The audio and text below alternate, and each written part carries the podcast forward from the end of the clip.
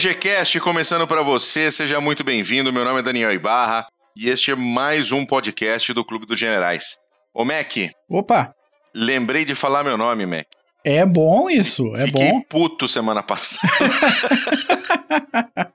Fiquei puto, voltei. Ah, seja bem-vindo ao PHM, blá blá blá, e não falei meu nome. Ai, não, mas o pessoal conhece e quem não conhece leu na descrição do episódio, porque eu botei na descrição do episódio lá, então. Tranquilo. É né? verdade. Muito obrigado pela sua gentileza. Uh, bom, eu sou Daniel Ibarra novamente, esse é meu amigo Glênio Madruga, nosso querido Mackensen. Este é o homem que dispensou Gisele Bündchen, o homem mais bonito de Santa Catarina. Tudo bom, Mac? Tudo jóia, bom. Saudações cavalarianas para ti, saudações cavalarianas para você, ouvinte, que tá aqui em mais uma semana acompanhando nossas atividades. E tem recadinhos hoje, né? Agradecimentos. É, mandar aqui, mandar aqui abracetas e beijundas para para dois uh, ouvintes, para o Hugo Becker lá de Londres e para o Matheus Ferreira que mandaram aqui os seus os seus salves nos comentários do YouTube. E até o Matheus comentou que para a gente falar da guerra da Bósnia, companhias militares privadas, vamos chegar lá, Matheus. A gente, a gente chega lá. Hugo, obrigado pelo, pela audiência aí.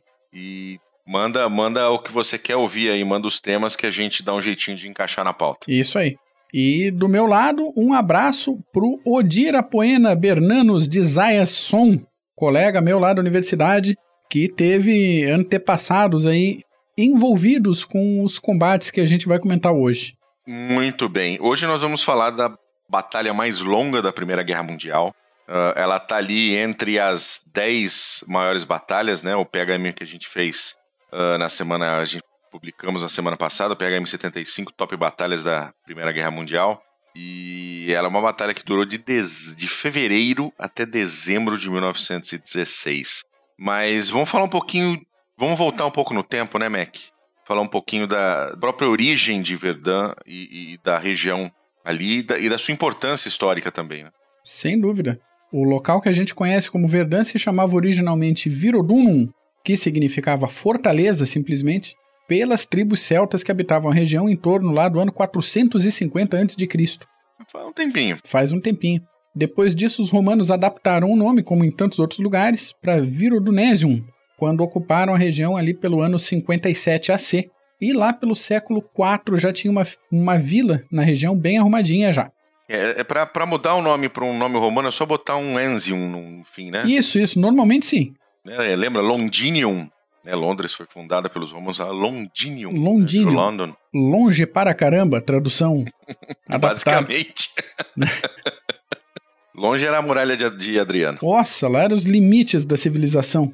Dali para frente só barbárie. Só barbárie, mentira, né? Mas tudo bem.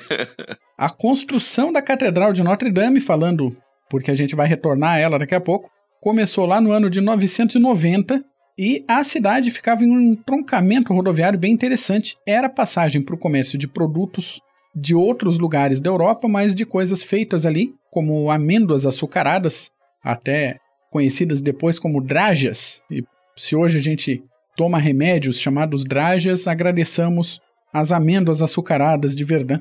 Olha que maravilha, amêndoas e bagos. Pois é, os bagos são dos jovens garotos que se tornariam eunucos na parte da Espanha, que ainda era dominada pelos árabes. Então eles passavam para um lado com bagos e perdiam os bagos no meio do caminho no processo. é, fazer o quê? A gente tem é, que me lembrou comentar. a piadinha do, do me lembrou a piadinha do touro carambola. Bah, fiquei no vácuo nessa. Ah. Não, não, melhor não. Melhor não? Melhor não. Então To tá bom. Não, toca o pau.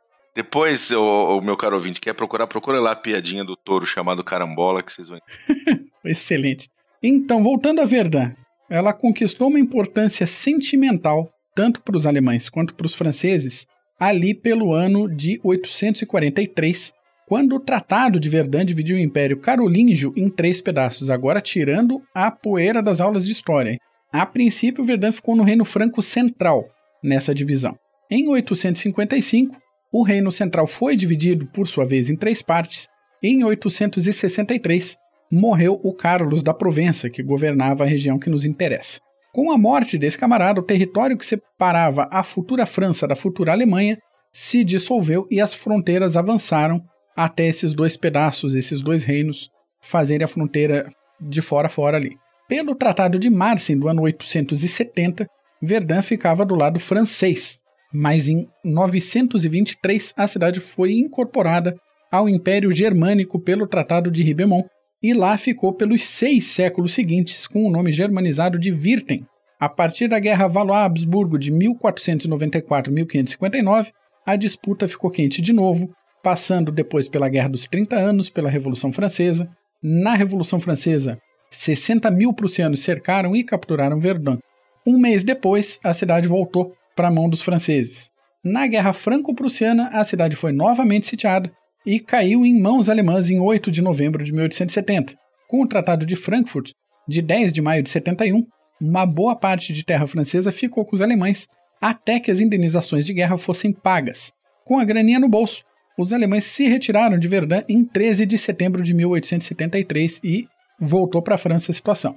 Depois da retomada da cidade, ela foi transformada finalmente em uma grande fortaleza, o Falkenhayn, que a gente, de novo, daqui a pouco chega nele, Falaremos nele. Falaremos nele. Ele sabia que qualquer ameaça a Verdun geraria uma resistência violenta e que a queda de Verdun teria um impacto decisivo no moral francês. Então, não é só porque Verdun estava ali no meio do caminho, perto da fronteira. Vem uma briga de pelo menos quase mil anos, de um lado para o outro, na fronteira. Mais ou menos. É. Mais ou menos isso. Bom, até tem. É, se a gente for lembrar da Alsácia-Lorena, né? Pois é, pois é. É, também é outra região que é alemã francesa, alemã francesa, alemã francesa, né? Lembra aquele personagem do Vivo Gordo? Casa separa, casa separa, casa separa. E, e, tem gente hoje em dia que é da região que não fala nem que é francês, nem que é alemão. Eles se definem como europeus, alguns. Porque os avós nasceram ali, eram de uma nacionalidade, os bisavós eram dali, eram de outra nacionalidade, então fica tudo misturado. E assim por diante, né? Exato, exato. Muito bem. Bom, uh, uh, passando aí por essa, por esse momento super histórico, né? Super passado, vamos dizer assim. Uhum. Uh, a gente tem uma evolução das defesas da cidade ao longo desse tempo. Né? Pois é. A gente pode retomar aí a tradição de defesas fixas em Verdun que remete lá a 1624, quando foi feita algumas terraplanagens e escavações para possibilitar a construção de uma cidadela fortificada, com o que tinha de melhor em projetos militares da época. Se for ver bem, não é grande coisa, mas para a época era, né? Não, vai, né? Se você lembrar qual era, qual era a tecnologia de quem atacaria, exato, você exato. vai ver que faz sentido. Algumas décadas depois, outras muralhas foram remodeladas para os padrões geométricos defendidos pelo Vauban, o arquiteto militar francês conhecidíssimo aí no meio. E mais para frente, em 1739, foi construído um alojamento para guarnição fixa, em 1874, um pouquinho depois da Franco-Prussiana, depois desse passa para lá, passa para cá, os franceses transformaram a fortaleza antiga em um complexo defensivo, defensivo tá? Eu tô mastigando a língua hoje. É, guarnecido por mais de 6 mil homens. Tudo lindo, tudo perfeito, com duas exceções só. A primeira foi o desenvolvimento de canos raiados para artilharia. Isso aumentou o alcance e a eficiência dos fogos. A segunda coisa foi o desenvolvimento de explosivos por um tal de Eugene Turpin, que fez com que a arte de explodir coisas alcançasse níveis nunca antes imaginados.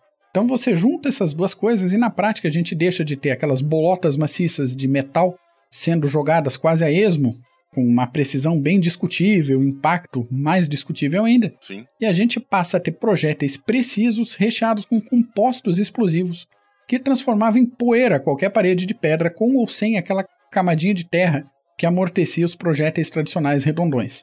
Mal terminou a modernização e Verdun já estava obsoleta. A resposta para essa crise, nas defesas da França, foi o desenvolvimento de concreto reforçado para recapear os fortes existentes e também para construir novas fortificações. Quando a gente chega em 1914, o complexo já contava com 32 fortificações, guarnecidas por 4.865 homens além de 114 baterias de artilharia, que somavam 407 bocas de fogo, além de 8 bunkers para estocar munição, 25 depósitos gerais, um campo de pouso, um campo de treinamento, três postos de comando, um monte de trincheiras para infantaria e até algumas posições para balões de observação. Tudo isso ligado por estradas convencionais e algumas linhas férreas, daquelas pequenininhas como tem dentro de Mina, por exemplo. Sim. Sim. Quem já visitou Minas, um abraço para os nossos ouvintes aí de Criciúma, terra do carvão. A cerejinha do bolo dessas defesas de Verdun era o Forte do Amon, que foi construído entre 1884 e 1913. Só em 1913 ele foi finalizado. E isso em uma elevação a 6 quilômetros a nordeste de Verdun. A base do forte tinha 400 metros de comprimento, 30 mil metros quadrados de área, a parte principal do forte, e era guarnecida por nove oficiais e 811 praças. Esse complexo de Douaumont tinha uma cozinha completa com padaria, óleo diferencial. Olha que beleza. É, pois é. Pão quentinho pro pessoal. Enfermaria, uma estação de telégrafo, reservatório de água, depósito de munição e demais ah, estruturas. Desculpa, desculpa interromper, mas o reservatório de água estava para dentro da. Tava, tava, tava. Da fortaleza, né? Não tava para fora. Não, né, nesse caso tava para dentro. Visitem, visitem a, a fortaleza de são José da Ponta Grossa, em Santa Catarina, ali na Praia de Jurerê Internacional, vocês vão entender o que eu tô falando. Exatamente. E além de padaria, enfermaria, reservatório d'água, piscina e coisa, tinha também estruturas para combate prolongado, não era só festa em Douaumont. Que beleza, quase que tinha ali uma uh, uma academia, né, um centro de dança, tava eu acho que faltou tempo só para construir, porque essa estrutura terminaram em 1913 se a guerra começasse um pouquinho depois, hum, não duvido não. Muito bom. É, é, interessante você olhar o mapa da região de Verdun, uh, onde você tem a marcação dos fortes, é uma quantidade de fortes e de, de posições de, de, de, baterias de artilharia impressionante na região. Sem dúvida. É a região do, do rio Mosa, né? É Verdun uh, no Mosa, que chama a cidade, né? É isso aí. Porque a Verdun, o Mosa passa por dentro da cidade de Verdun. Ou mas, como você achar melhor. É interessante realmente abrir o Google Maps aí, dar uma olhadinha, que pipoca de daqueles íconezinhos de fortificação, é, monumento, coisa e tal, uma coisa incrível. Impressionante. Mas a batalha em si, ela começou em 21 de fevereiro de 1916, de uma maneira, era, um, era uma manhã fria com, com bastante névoa, acabou atrasando um pouco as operações, e ela começou com 10 horas de chuva de artilharia. 808 bocas alemãs chovendo ferro para cima da região. Cara, e isso deve ter sido terrivelmente apavorante, porque a coisa funcionou um pouquinho diferente. Normalmente, quando a gente estuda essas grandes batalhas da Primeira Guerra, a gente vê esses bombardeios preparatórios, artilharia cantando, negócio e tal, e depois os ataques para fora da trincheira, aquela correria e vamos tentar tomar a trincheira inimiga. Isso. E em verdade a coisa foi pensada um pouquinho diferente. O ataque alemão devia provocar uma reação francesa e esse contra-ataque francês seria destruído por fogo grosso de artilharia. Então vê que o, o Falkenhayn pensou um negócio um pouquinho mais tenso. Em 1915, ainda o Falkenhayn escreveu um memorando para o Kaiser, afirmando que a guerra só poderia ser vencida se houvesse baixas pesadas o suficiente para acabar com o moral francês. E daí, com a França fora da guerra, a Inglaterra teria que negociar a paz, pelo menos dentro da cabeça do Falkenhayn. No fim das contas, a França já tinha perdido cerca de 3 milhões de homens. E se apertasse mais a França, se sangrasse mais a França, a França podia sair da guerra. Aí, em vez de pensar em alguma manobra no terreno, romper a linha de frente de uma forma direta, ele pensou, Falkenhayn pensou, em moer o pessoal ali mesmo. Atrair os franceses. Atrair os franceses e desgastar, desgastar ali até acabar, até não ter como é, manter a França em situação de guerra. Para isso, o que, que o, o Falkenhayn ordenou? Foi construído bunkers de concreto, novas ferrovias, atividade aérea foi feita para distrair a atenção dos franceses. E aí, enquanto isso acontecia, foram posicionadas mais de 1.200 peças de artilharia e 2 milhões e meio de granadas, transportadas por 1.300 vagões de munição. Isso seria o suficiente para os primeiros seis dias de batalha. Vamos de novo: 1.200 peças de artilharia e 2 milhões e meio de granadas para disparo. Isso é impressionante. Depois disso, mais 2 milhões de granadas seriam levadas para o fronte para sustentar os próximos 12 dias de bombardeio, isso com uma taxa de entrega de 33 fretes ferroviários por dia. Além de munição, estoques de peça de reposição para todas as bocas de fogo foram instalados nas proximidades, e apesar disso tudo acontecer debaixo dos bigodes dos poilus franceses, eles não estavam preparados para o ataque. Pois é. É, é complicado. Você pega, uh, durante esse período das 10 horas, os alemães gastaram um milhão de projéteis de munição de artilharia, sendo que as armas mais, mais poderosas, né, as mais grossas, vamos dizer assim, as mais as maiores de 420 milímetros, foram as que ficaram mirando a cidade de Verdun e os fortes. Isso. Né? Então, é, é, é e, aí aquela coisa que você falou. Ao meio-dia, parou o bombardeio para poder é aquela, tirar o, o francês do, do, do, buraco, né? Exato. É igual aquela piadinha da, da, da guerra com Portugal, né? Sim, sim. Né? O português, tá, os, os, os soldados portugueses lá na, de um lado da trincheira, você tá do outro. Se você quer acertar um português, você grita Manuel! Manuel levanta, sou eu! Pá! Você acerta. Joaquim! Joaquim levanta, pá! Você acerta o Joaquim. E foi mais ou menos o que eles fizeram com os franceses. Foi a ideia do Falkenhayn, exatamente. Bom, pro ouvinte ter uma noção da variedade de armas, tinha morteiro de 75, de 170 e de 250 milímetros.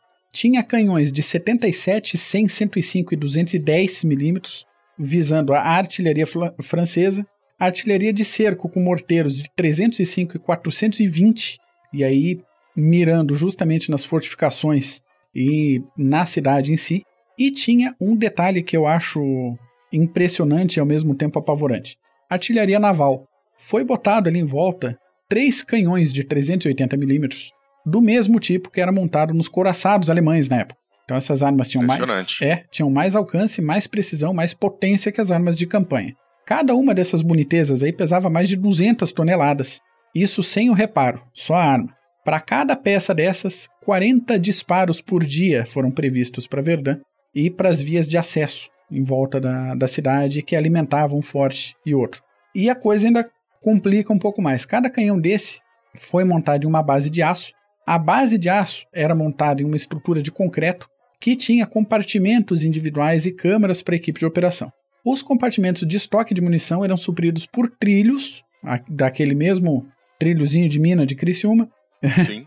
e cada projétil pesava cerca de 800 quilos. Uma dessas estruturas sobreviveu à batalha. Então, se você ouvinte quiser visitar esse monumento à artilharia estiver aí pela região, vá a Bois de Vafermont pela estrada D618, que você vai poder visitar. Isso aí. Se você estiver no Brasil mais próximo e não quiser ir até a França, você pode ir até o Forte de Copacabana, onde você pode visitar a, a, o canhão naval do Forte de Copacabana e pode entender qual é o tamanho uhum. De um projétil naval. É um negócio impressionante. Bom, para dar uma situada no tamanho do estrago, na abertura dos trabalhos no primeiro dia, de cada cinco soldados franceses no fronte, só um saiu ileso. Complicado, hein? Os alemães tinham 140 mil soldados na região contra 30 mil franceses. Das cerca de 800 mil baixas em Verdun, cerca de 70% foi causada pela artilharia. Os dois lados, somados, a artilharia dos dois lados, dispararam algo entre 40 e 60 milhões de tiros durante toda a batalha.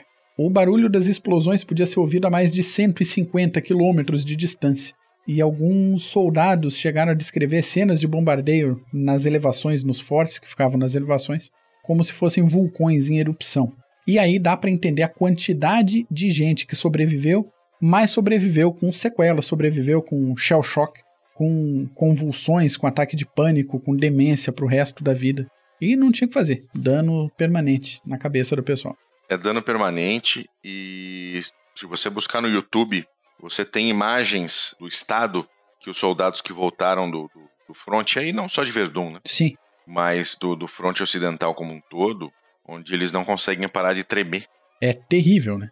Uh, né o, um dos efeitos desses. Porque os bom, teve, teve bombardeio, teve artilharia que ela não parou por dias, né? Uhum. né? Foram dias de bombardeio de artilharia sem parar. Então, é, é, é a explosão, o, o, a mudança de pressão, uh, tudo acontecendo ao mesmo tempo durante dias. Então, é um negócio impressionante que a, a situação que alguns soldados. Ter soldados saído, saído de lá que não ficou louco é, um, é a exceção. É, o que a gente conhece hoje em dia como concussão e coisa não se conhecia na época. Não. Então ficaram expostos àquela, àquela agressão, todo mundo ficou exposto àquela agressão ali. É absurdo, é absurdo. Mais um é, dos absurdos o, o choque da época é o que eles chamam de PTSD hoje, né? É, é isso aí. É Post-Traumatic Stress Disorder, né? O desordem de estresse pós-traumático. Mas era, eram né, coisas um pouco diferentes ali, os efeitos. Exatamente porque a ação é também diferente. Uhum. Mas esse, o, os alemães tiveram um sucesso inicial, né? Tiveram. Ou estou enganado? Não, tiveram, tiveram. Os franceses tomaram uma série de invertidas no início da campanha, perderam as duas primeiras linhas defensivas já nos primeiros três dias de batalha. Por quê? Porque os fortes menores em volta de Verdun não tinham sofrido muita coisa, muitos danos durante o iníciozinho da guerra. E boa parte do pessoal das guarnições tinha sido deslocado para setores com mais atividade. Aí que em 25 de fevereiro, as tropas alemãs se aproximaram do forte do Almont, que era o mais importante forte entre as dúzias de fortificações em torno de Verdun. Normalmente, o Douaumont seria, uma, seria um forte invencível, impenetrável, inexpugnável, inoxidável. Nem a linha imaginou, né? Exato, como a linha imaginou, que o pessoal imaginou que ia funcionar e não, né? Piada péssima. Oh, horrível. Adorei. Ouvinte, a gente tá gravando é mais de 10 horas da noite. Se a gente fizer umas piadinhas, não, não, não rola. Não vai rolar, vamos lá. Voltando ao Forte do Almont, ele tinha sido completado, como a gente falou, em 1913, e tinha um monte de ninhos de metralhadoras aí pronto para defesa aproximada, mas não tinha quem operasse. Dos quase 900 homens iniciais, tinha só 57 camaradinhas lá dentro. Uma equipe alemã liderada pelo tenente Eugen Hatke entrou no forte por uma passagenzinha que não estava sendo vigiada para variar e circulou pelos corredores do forte, rendendo os soldados franceses um de cada vez não teve nenhuma baixa, nenhum ferido, nenhum tiro. Os alemães capturaram no, no grito o principal no forte. grito. Alto lá, identifique. E bandeirinha francesa branca pro alto na hora. É, né? Mas aí eles adoram. tá, tá bom para todo mundo. Na Alemanha, a notícia foi comemorada com alegria.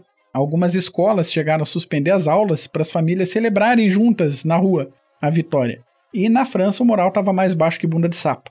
É bem baixinho, mano. Bem baixinho o forte só ia ser recuperado pelos franceses lá em outubro de 16. Num outro forte ali perto, em 24 de maio, o Major Sylvain Eugène Reinal, um sujeito que já tinha ido para a reserva por problema de saúde, assumiu a defesa do Forte Vaux. Normalmente, esse forte abrigava 279 militares, mas a situação estava complicadinha e no início de junho tinha entre 500 e 600 homens ali dentro. Além disso, um doguinho, um cachorro chamado Quiqui, e um pequeno grupamento de pombos mensageiros.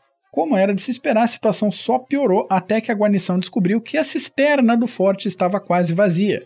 O medidor de água tinha quebrado. No dia 4 de junho, o último pombo, matrícula militar 78715, voou com uma mensagem de socorro.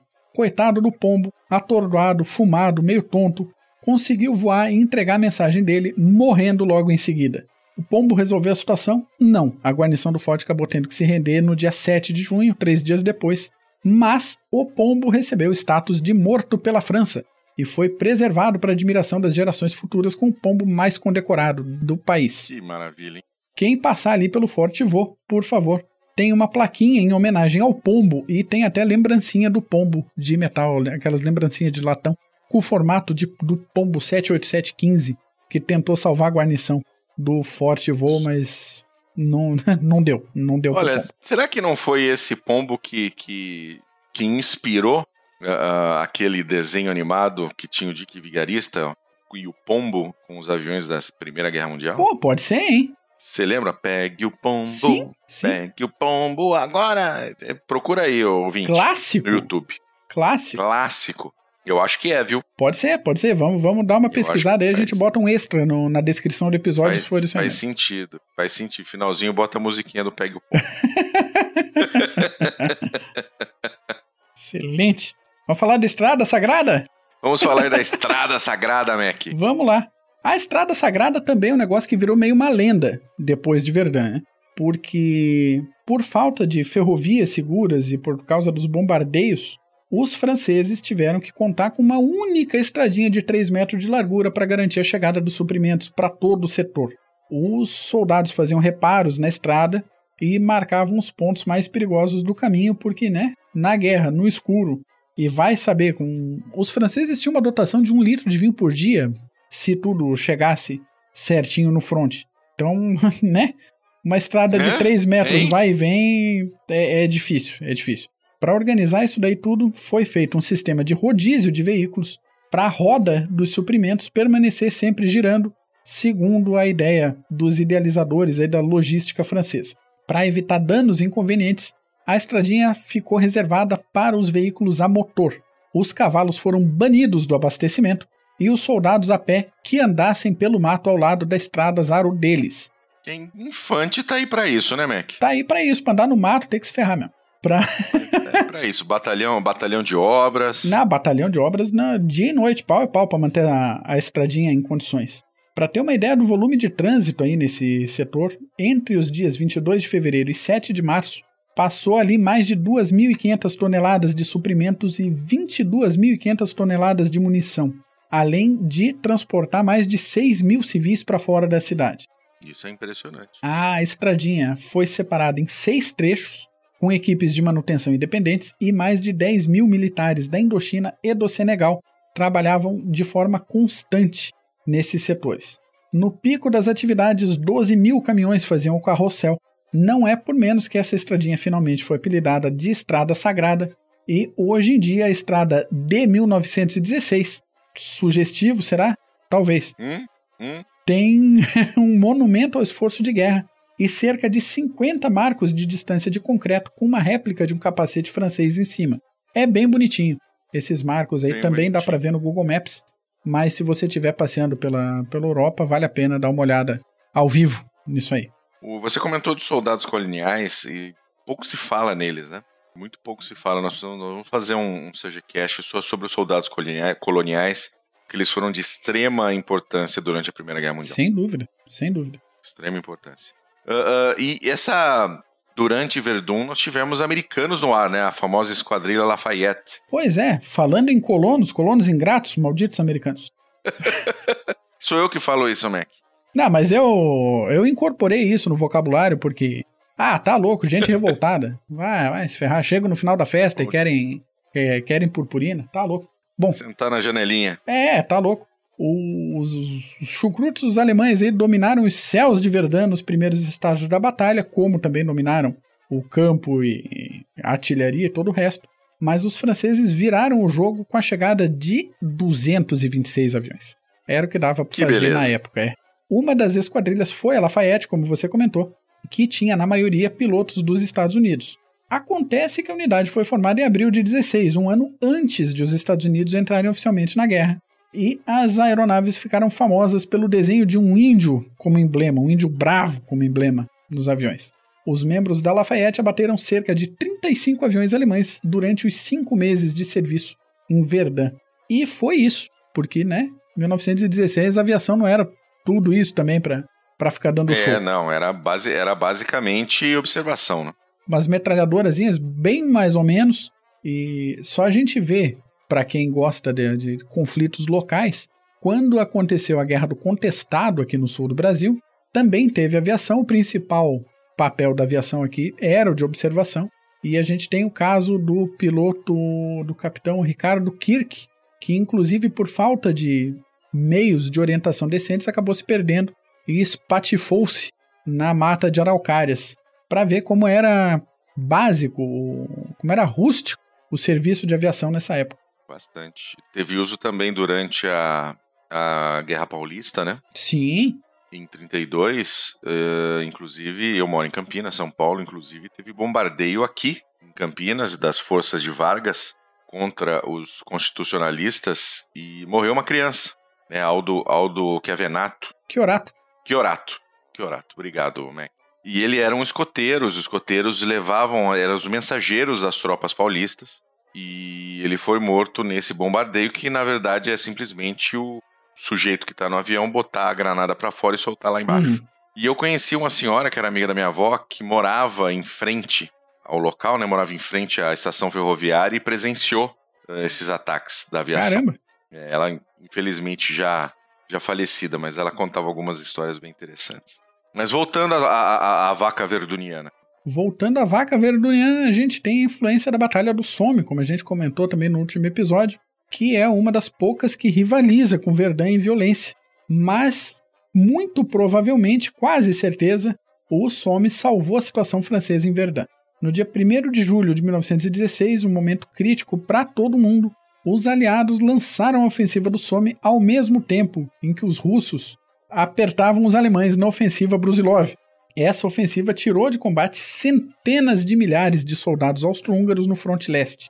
esse desastre austro-húngaro fez com que os alemães dividissem as tropas para suprir o leste e para cobrir o setor do Somme também. E aí foi só ladeira abaixo, ah, né? foi, daí foi, foi desgraça. É, eles tiveram que aliviar o peso dos soldados, aliviar a artilharia e aí não deu, aí não deu para segurar. O, os alemães ainda conseguiram segurar os ataques por algum tempo, mas cederam iniciativa para os franceses, que responderam com um contra-ataque bem pesado. Era hora de dar o troco junto com ódio, junto com ressentimento, com o que tinha na mão. Em dezembro, os franceses já tinham conseguido retomar os fortes e empurrado os alemães de volta para as posições de antes da batalha. Então foram cerca de 10 meses aí de pouco avanço de um lado e de outro, de muita gente morta e resultado prático nenhum, nem para um lado nem para outro, se for ver bem assim, bem de perto. É, as baixas elas podem chegar a 900 mil. É, para ver. Né? Mas assim, é, é, difícil, a gente comentou isso no, no PHM do top 10 batalhas da PGM. Uh, é complicado porque o cara que toma uma, uma peça de artilharia no coco, o próximo dele, dificilmente sobra alguma coisa do amigo. Uhum. Então muita gente virou virou poeirinha de sangue e carne. Sem dúvida. Durante toda essa batalha. Então não tem muito o que achar. É, e sobrou para todo mundo, né? Apesar de não ter esse avanço de um lado e de outro, a cidade de Verdun ficou em, em destroços e também todas as cidades que dão nome aos fortes que ficavam perto. E aí a gente pode nomear Besonvaux, Comieres, Douaumont, Fleury, Romont, Louvimont, Ornes e Vaux, entre outras localidades pequenininhas aí. E essa questão que você falou de transformar o pessoal em, em poeirinha, em purezinho, e a gente não tá tirando sarro, a gente tá tentando não ser. Não, não, não. É muito drástico. Nenhum sarro né? aí não. É, isso, junto com a quantidade de granadas ativas no chão, fez com que muitas dessas localidades não fossem reconstruídas por vários anos depois disso. Hoje em dia a gente tem como visitar muitos desses lugares, é, tem orientação onde que dá para andar, onde que não dá, mas alguns trechos, principalmente trechos onde ficavam ah, as trincheiras, ainda tem tanta munição que são áreas vermelhas, áreas proibidas de circulação. Ou se a pessoa entrar é aquele esquema, entra com, com risco de ainda explodir alguma coisa, porque tem granada ativa, tem granada em situação de, de poder matar gente ainda nessa, nesse terreno. É, vira e mexe você vê notícias, eh, especialmente na Alemanha, né, por causa da Segunda Guerra Mundial, de, de bombas, né, que precisam ser desativadas ou que explodem, que está havendo uma construção, alguma coisa, e elas estavam enterradas no chão desde a década de 40. Uhum. E aí você pega um, um explosivo desse de 500 quilos, faz um estrago considerável. É, até porque se a gente for ver a, a, aquela situação dos tapetes de bombas, né? Sim. A, aquelas esquadrilhas de B-17, B-24 que largavam um monte de coisa, acaba acontecendo isso. Ao, do monte de bombas que caem, as primeiras às vezes explodem, jogam ar e destroços para cima de uma maneira que amortece a queda de outras. Então, quantas ficaram pelo terreno? E aí é isso que você falou mesmo. Cada enxadada no chão é uma surpresa. Cada escavação com uma máquina para fazer uma obra, um prédio, um metrô, uma praça, a gente vê quase todo mês. Aí, ah, evacua 40 mil soldados, de um, 40 mil soldados, 40 mil pessoas de um bairro na cidade X, e aí a gente pode botar qualquer nome de cidade alemã praticamente, das grandes sim, cidades, né? evacua 35 mil, 40 mil, porque foi encontrada uma bomba lá. Tá. E é, é isso, e vai ser isso por bastante tempo ainda. É, o, a tal da, da zona vermelha, né? Que se estende ali no nordeste da França, mais ou menos 460 milhas quadradas. É, é, são 1.200 quilômetros quadrados, mais ou menos. É bem complicado. Bem complicado ali. É, uma, é, um, é um local onde, de total devastação, próximo da Bélgica, tá? Aquela região próximo da Bélgica ali, Lille, Cambrai, Arras, Amiens, hum. seja, todos os nomes de, de batalhas uh, no norte da França, ali mais próximo da Bélgica, é, são zonas onde não, não se pode visitar. É, é. Não dá para passear, não dá para levar o cachorrinho para fazer xixi. O hum. Totó vai, to, pedaço do Totó vai parar em, em Dover. Não dá para brincar não. E aí toda essa situação uh, e, e o plano inicial de sangrar os franceses e a gente termina com baixas mais ou menos equivalentes, tanto para franceses quanto alemães. E agora, números aqui são estimativas, porque não dá para ter um número preciso. Os alemães terminaram a ofensiva com cerca de 143 mil mortos, de um total que varia de 281 mil a 434 mil baixas. Baixa só para o pessoal entender, tá? Mortos, feridos, desaparecidos. Isso. E os franceses perderam cerca de 162 mil soldados, de um total que varia entre 315 mil e 542 mil baixas. Como tem esse negócio da artilharia revirar a terra, jogar pessoal para cima, esfarelar outros, as partes não identificáveis de 130 mil soldados franceses e alemães foram reunidas em um ossuário em Douaumont. A batalha também influenciou na criação da comemoração nacional francesa para celebrar os caídos em combate. A ideia de selecionar um soldado anônimo para representar o sacrifício de todo mundo que morreu por ali surgiu ainda em 1916 e foi concretizada no dia 12 de novembro de 19, um ano e um dia após o final da guerra. A princípio, a ideia era sepultar o soldado desconhecido junto de outras personalidades francesas no Panteão de Paris, mas uma campanha popular escolheu a base do Arco do Triunfo como local mais apropriado. Para isso, oito caixões com os restos mortais de soldados eh, não identificados que caíram por todo o fronte oeste foram levados para Verdun e em 10 de novembro de 1920, o soldado Auguste Tian escolheu o sexto caixão, que foi transportado para Paris e finalmente foi sepultado lá em 28 de janeiro de 21. Os outros sete foram sepultados em um cemitério militar a sudeste de Verdun, junto com outros 5 mil militares franceses e sete aviadores britânicos e canadenses que foram abatidos em 8 de março de 43. Então tem gente da Segunda Guerra Mundial ali no cemitério militar de Verdun também. É, tem uma coisa que é impressionante. Ali por volta do ano 2000, uh, dois historiadores calcularam que os franceses sofreram por volta. Ah, franceses e alemães, tá? Uma média de 70 mil baixas por mês. Bah. Durante todo o período. É, é muita gente. É muita gente. A, a, Primeira Guerra Mundial ela é, ela, é, ela é muito mais agressiva, volume total de mortos em um período muito curto de tempo. Né? Você tem algumas alguns pontos desse durante a Segunda Guerra Mundial, mas você tem algo um pouco mais espaçado, talvez, vamos dizer. Mas você tem Verdun, você tem o Somme, você tem Amiens, você tem a Haas, é, é, assim, é muita gente ao mesmo tempo agora Sim. sendo morta ali, sem, ou seja, 70 mil por mês, no Vietnã todo foram 50 mil soldados americanos. Pois é, pois é. E é interessante é interessante a gente perceber, se a gente for analisar a tradição militar, que basicamente o que foi usado na Primeira Guerra Mundial foi, em termos gerais, as mesmas táticas e os mesmos métodos usados na Guerra Franco-Prussiana, na Guerra do Paraguai, na Guerra da Crimeia e até nas campanhas napoleônicas. Dá para considerar como se fosse o maior conflito dessa tradição do século XIX de combate. Então, militarmente, o século XIX acabou com a Primeira Guerra Mundial.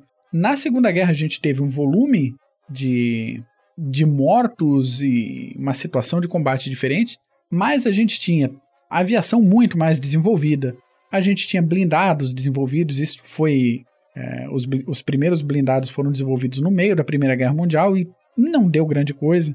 Então, toda aquela guerra de movimento de blindados do fronte leste que a gente está acostumado a ver na, na Segunda Guerra Mundial, as esquadrilhas gigantescas de aviação, o negócio todo, é coisa que não, não tinha. Era no, no braço, era na baioneta, era olho no olho na Primeira Guerra, um negócio realmente muito mais selvagem, não sei se é uma palavra. Se é a palavra correta, mas ela se encaixa nesse momento. Tanto que em vários museus tem as melee weapons, né? Sim. Que são aqueles porretes com, com pontas. Porretes, machadinhas. É o típico, típica arma medieval que, era, que foi usada na Primeira Guerra Mundial ainda. Era usada dentro da trincheira, né? É, um negócio violentíssimo. E Verdun foi um exemplo. As shotguns, né? As shotguns, exato, exato.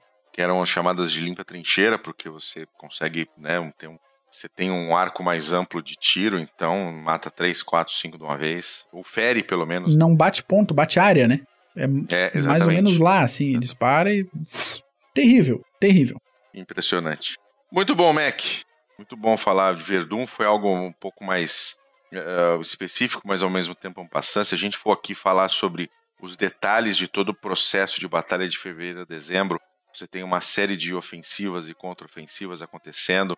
Então a gente vai ficar umas seis horas falando de Verdão aqui.